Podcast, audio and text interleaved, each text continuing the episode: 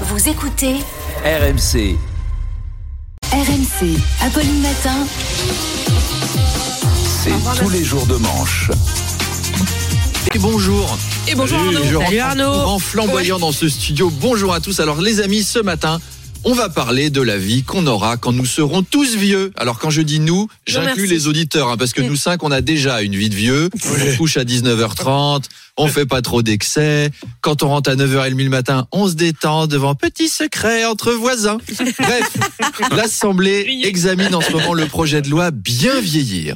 Alors bien vieillir, ça a l'air cool comme ça. Ça dépend comment tu le dis quand même. Mm. Par exemple, vous à 60 ans, si vous entendez, euh, j'ai vu Apolline, euh, elle a bien vieilli. Hein. Moi j'aimerais, j'aimerais être pareil à son âge. Ouais, À 80. ça, c'est- Ouais. ça c'est cool. Mais si vous dit, si vous entendez, j'ai vu Apolline, elle a bien vieilli, hein. La vache. 22 ans de matinale, ça fait des dégâts, hein. J'ai vu Charles Magnin, oh, il a pris cher. On dirait un mélange entre Guy Gilbert, le curé des Loubards, et le chanteur Antoine. Faites lever ce matin. 60 ans. Allez. Comment financer tout ça? Alors François Ruffin a demandé au gouvernement de ne pas laisser que des miettes aux personnes âgées. Mm. Et Aurore Berger lui a répondu Bah oui, mais il y a que ça qui peuvent mâcher. Alors comment on va faire? Oh. Les objectifs de cette loi bien vieillir doivent être atteints d'ici à 2030, c'est-à-dire dans 7 ans. Mm. Donc parmi les seniors, il y en a qui verront pas ce magnifique succès. C'est dommage. En plus, en 2030. Un Français sur trois aura plus de 60 ans, c'est-à-dire Mm. un sur trois. Donc Mm. moi j'ai acheté des actions chez Steradan. hein. Je vous donne le truc. Bien sûr. Investissez chez Tena, chez Mon Chéri, chez After Eight, tous, les, tous les chocolats de vieux là qui ont un truc bizarre dedans et qui sont mous. À, propos, mieux. ils ont aussi fait une loi pour euh, améliorer et prolonger la vie des objets. C'est Mm. important aussi, l'obsolescence programmée. Mm. Ça, c'est important. Parfois même, c'est même un choix difficile entre un lave-linge en fin de vie et un papy en fin de vie. Il y en a un qui lave tes draps, l'autre qui les salit. Non. Lequel doit bénéficier d'une subvention? Eh, c'est pas facile comme choix. Hein. C'est pas toujours si évident.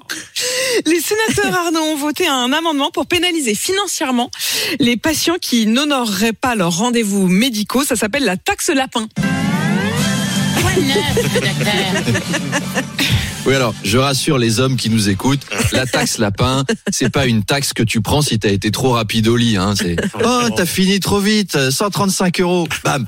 Notez, les filles le savent. Si ce type de taxe existait, eh ben la France n'aurait plus de dette depuis longtemps. On serait même excédentaire et Bruno Le Maire serait pas triste. C'est alors donc voilà, la taxe lapin. Et les femmes seraient plus riches que Et les femmes seraient plus riches. C'est quand on, la taxe lapin, c'est quand on va pas chez le médecin et du coup on se fait choper. Alors, attention, si tu payes pas ta taxe lapin, tu risques de te faire pincer très fort. Il y a entre 3 et 4% de patients qui plantent leurs rendez-vous médicaux. Alors après, dans certaines régions françaises, Mm. euh, faut attendre un an avant d'avoir un rendez-vous chez le médecin. Donc là, les patients ne posent pas un lapin. Hein. Oui. Ils sont juste morts. L'exécutif euh, n'est pas pour, mais en même temps, il est pas contre. En gros, le ministre de la Santé, vous savez, celui dont personne se souvient du nom et qui a remplacé celui dont on se souvient pas du nom non plus, Non, euh, Non. Aurélien Rousseau. Aurélien Rousseau. Voilà. Euh, il pense que c'est une bonne idée, mais que c'est difficilement applicable. Voilà. Alors j'en ai parlé à un sénateur de cette Ah. taxe.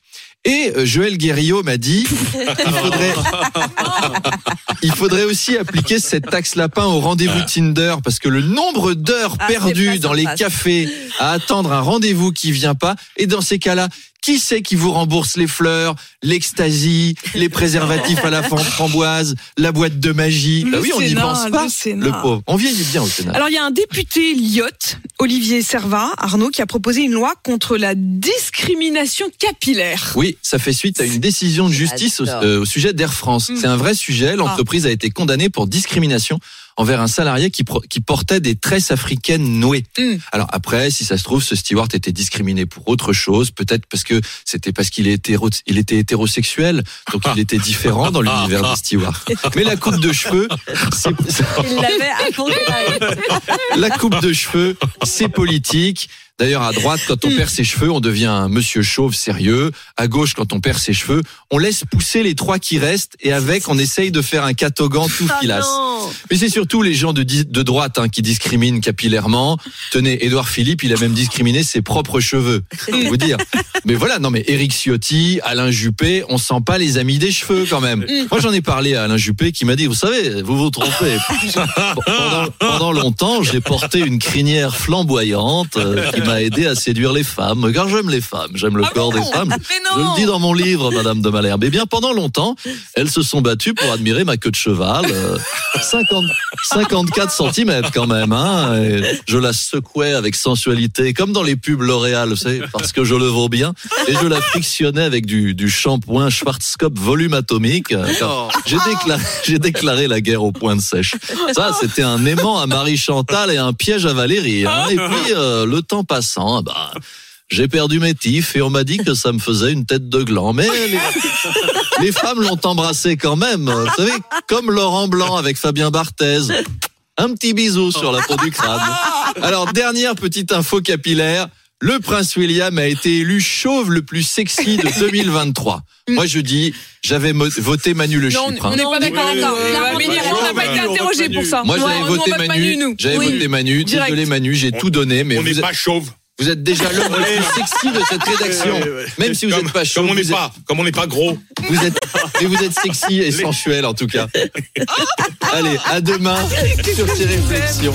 Qu'est-ce que je vous aime, qu'est-ce que je suis bien Oh avec vous.